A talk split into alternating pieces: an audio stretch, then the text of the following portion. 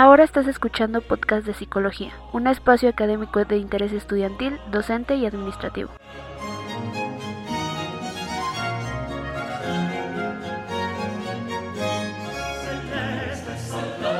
Intenta recordar esa última vez en la que te viste a través de unos ojos ajenos, mientras el reflejo convexo era delineado por el brillo a tu alrededor, como si de una aura se tratara. Dibuja en tu mente las líneas hasta convertirlas en un trazo a lápiz que puedas copiar en papel y podrás darte cuenta de una habilidad que tenías dormida. Sea bienvenida a la comunidad, en esta ocasión les traemos las efemérides nacionales del 4 al 10 de enero, la palabra de la semana, un breviario de los posibles síntomas que pueden sugerir un cuadro ansiolítico o ansiedad y una narrativa de la huelga en las fábricas textiles de Río Blanco, en el marco de ese aniversario. Acompáñame pues a través del lubricado canal dimensional que sostiene una y otra realidad tan distante como la imaginación lo permite, impulsando con cada frase hacia la aventura en este tu podcast de psicología.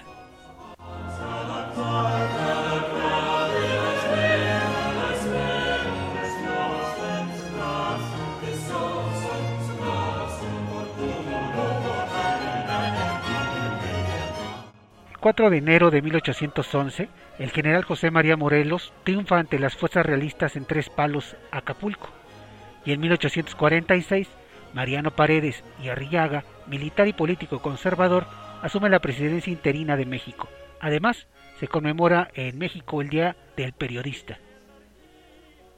El 5 de enero de 1883 muere Ezequiel Montes, político y diplomático liberal, que colaboró en el gobierno del presidente Benito Juárez y el mismo día, pero de 1934, Abelardo L. Rodríguez, presidente interino de México, instaura el salario mínimo en el país. El 6 de enero de 1814 nace Melchor Ocampo, político liberal, diputado del Congreso Constituyente de 1856, colaborador cercano del presidente Juárez, considerado el ideólogo de la reforma liberal. Y en 1915, Venustiano Carranza, encargado del Poder Ejecutivo, expide la ley agraria, redactada por Luis Cabrera. Además, se celebra el Día de la Enfermera. El 7 de enero de 1907 inicia la huelga en la República de Textiles de Río Blanco, Veracruz, movimiento obrero considerando el antecedente de la revolución. Y en 1986 muere Juan Rulfo, escritor jalisciense y uno de los más influyentes escritores mexicanos del siglo XX, autor del Llano en Llamas y Pedro Páramo. El 8 de enero de 1824 nace Francisco González Bocanegra, poeta, autor de la letra del himno nacional mexicano, y en 1862 desembarcan en Veracruz escuadras francesas e inglesas para reclamar a México el pago de la deuda contraída con esos gobiernos. El 9 de enero de 1900 muere el general Felipe Berriozábal, liberal que luchó en la guerra de reforma y contra la intervención francesa. Y el mismo día, pero de 1937, llega como refugiado a México León Trotsky, uno de los principales líderes revolucionarios soviéticos, quien de inmediato hizo migas con Frida Kahlo y Diego Rivera, de hecho, viviendo unos días en la Casa Azul. El 10 de enero de 1876, el general Porfirio Díaz lanza el plan de Tuxtepec, en oposición a la reelección de Sebastián Lerdo de Tejada como presidente de México, y logra con él derrocarlo y asumir el poder. En 1914 sucede la batalla de Ojinaga, en ese triunfo, la división del norte villista aseguró el control de la frontera norte y pudo dominar todo el estado de Chihuahua. Y en el 2008 muere Andrés Enestrosa, poeta y literato oaxaqueño, autor de Los Caminos de Juárez y cuatro siglos de literatura mexicana. Hasta aquí con las efemérides nacionales de esta semana.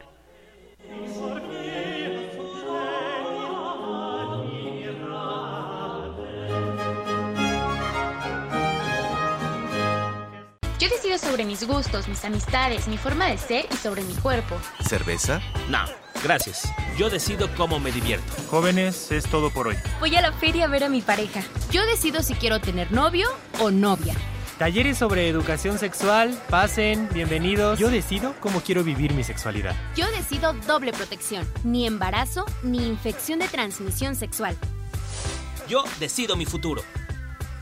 Gobierno de México.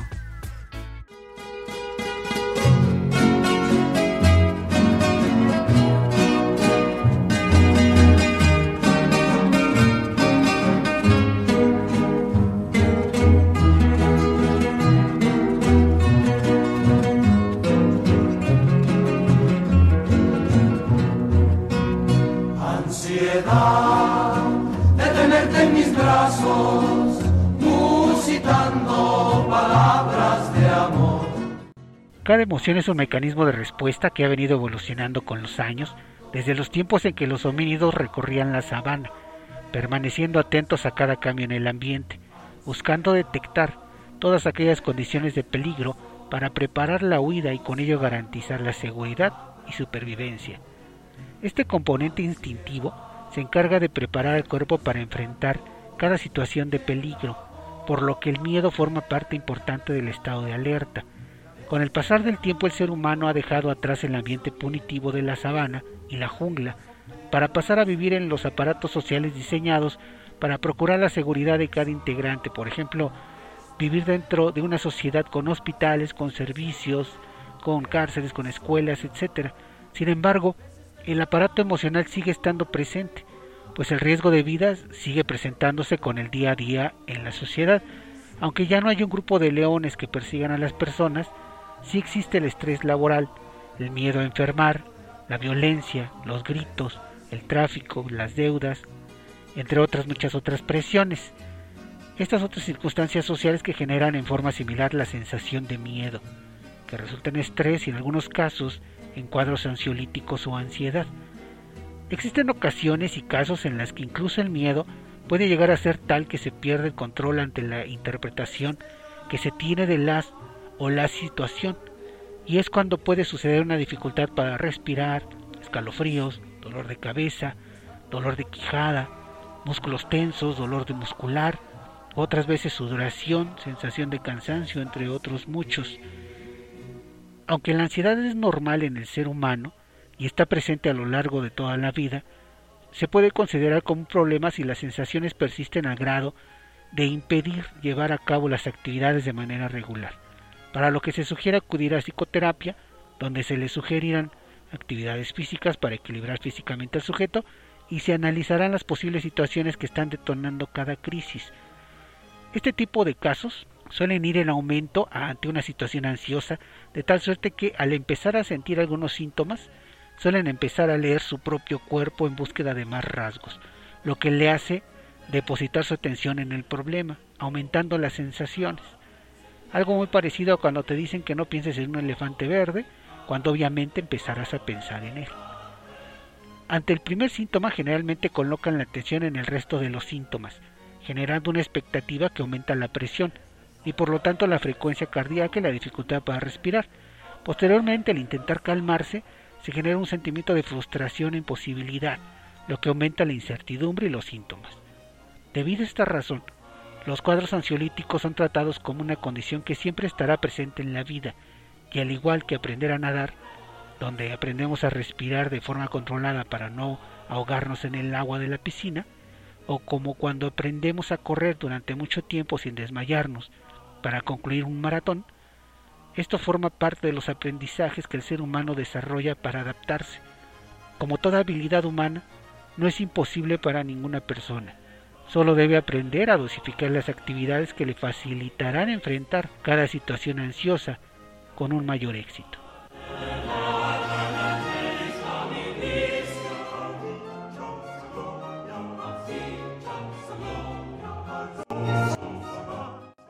Llegamos al momento de enriquecer el lenguaje y en esta ocasión se trata de la palabra jerigonza, palabra femenina que según la Real Academia de la Lengua se refiere al conjunto de términos utilizados en un área específica o un lenguaje difícil de entender.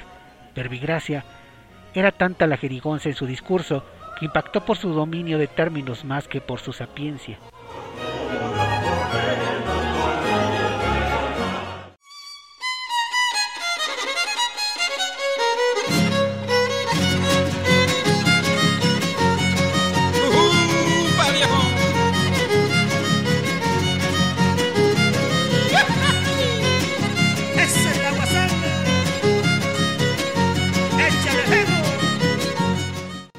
En el número 17 de la revista denominada Relatos e Historias de México, Alberto Sánchez Hernández sugiere que el inicio de la Revolución Mexicana, o uno de los detonantes, fue la llamada Rebelión de Río Blanco, cuyos orígenes se dieron en diciembre de 1906, cuando los empresarios que controlaban la industria y pagaban a los grupos de obreros decidieron un reglamento de trabajo para que contemplara el aumento de las causas de multas, por lo que se les descontaba como castigos de su salario y el horario de 14 horas por día.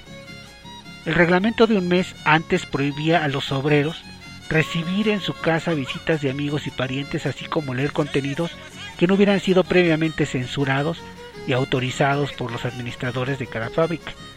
El texto demandaba aceptar sin reserva los descuentos en sus salarios para fiestas cívicas o religiosas, pagar el importe de las canillas accidentes o lanzaderas material roto que se destruirían por cualquier causa, ni cumplir estrictamente con la jornada de 6 de la mañana a 8 de la noche, con derecho a disfrutar de tres cuartos de hora para tomar alimentos. Dicha presión motivó para que varios grupos de obreros ubicados en Puebla y Tlaxcala se manifestaran en huelga. El 4 de diciembre, liderados por el Gran Círculo de Obreros Libres, quienes solicitaron el seguimiento por parte de su excelencia, el señor presidente Díaz. Por una parte, los industriales organizaron una coalición nacional de la industria textil donde se decidió un paro patronal en represalia por los actos huelguistas. En 1906, los obreros en huelga apreciaron un letrero en la entrada de sus industrias, donde se le indicaba que las actividades eran suspendidas hasta nuevo aviso, en un intento por amenazar con la pérdida de sus empleos a los grupos trabajadores. Pero la solidaridad económica de los obreros de Orizaba, que aún se encontraban trabajando, les motivó a mantener la huelga. En enero de 1907 llegó el laudo de don Porfirio Díaz, y en nueve cláusulas el presidente redactó órdenes, amenazas y promesas. La primera dictaba que el lunes 7 de enero se abrirían las fábricas que estaban cerradas en los estados de Puebla, Veracruz, Jalisco, Querétaro y Tlaxcala, y por lo tanto también en lo que es ahora Ciudad de México, antes Distrito Federal, y todos los obreros entrarían a trabajar, sujetos a los reglamentos vigentes al tiempo de clausurarse o que sus propietarios hayan dictado posteriormente, ya las costumbres establecidas. Y en la última dictaba que los obreros quedaban comprometidos a no promover más huelgas. Los más beneficiados por el retorno de las actividades, evidentemente, eran los empresarios, quienes aceptaron el laudo y muchos de los comisionados obreros, quienes por cierto debían su cargo a políticos porfiristas, acataron la decisión. Frente a las asambleas locales convencieron a los sombreros de regresar al trabajo, pero en Orizaba fue distinto.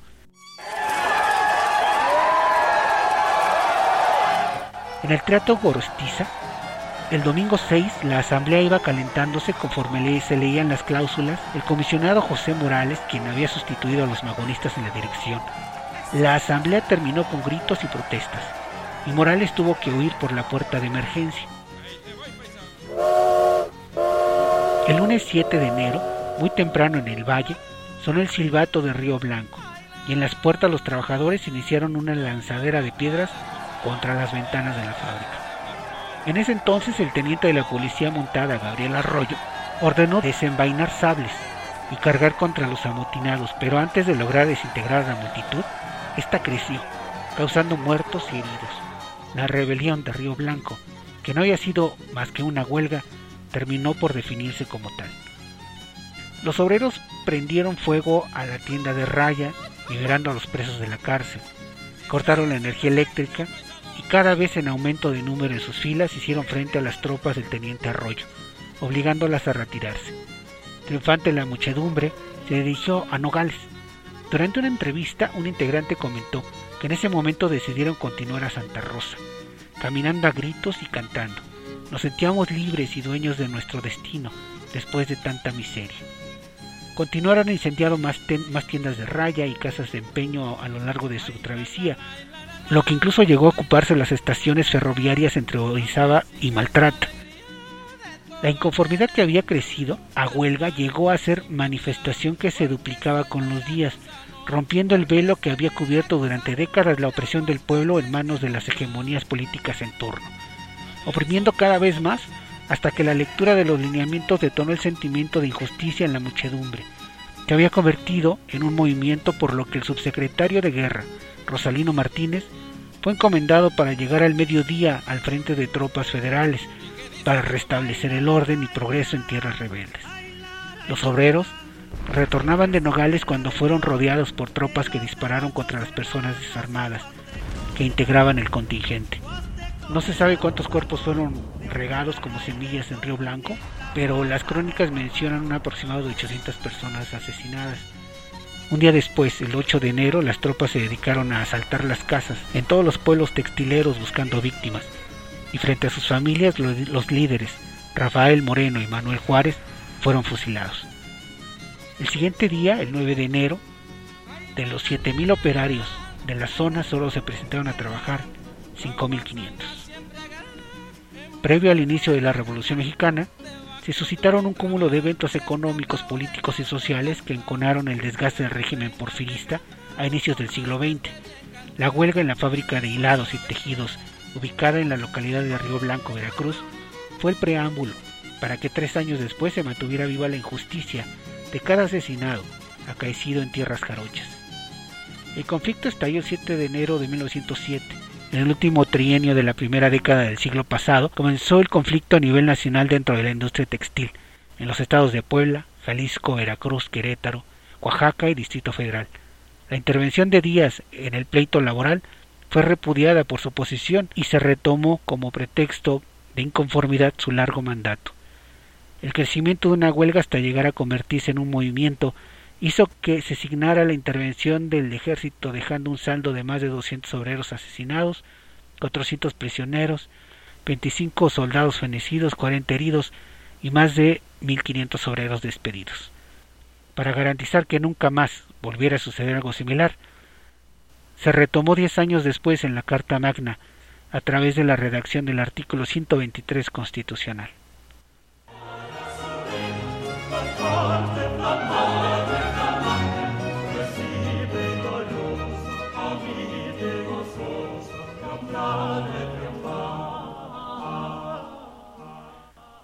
Como todo ciclo, es un momento de cerrar este proceso de andamiaje experiencial concluyendo esta emisión.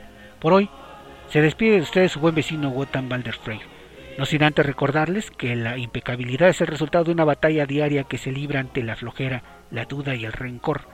Estas no desaparecen nunca y siempre estarán presentes en cada segundo del día, pero con el tiempo nos volvemos más aptos para salir triunfantes ante cada lucha.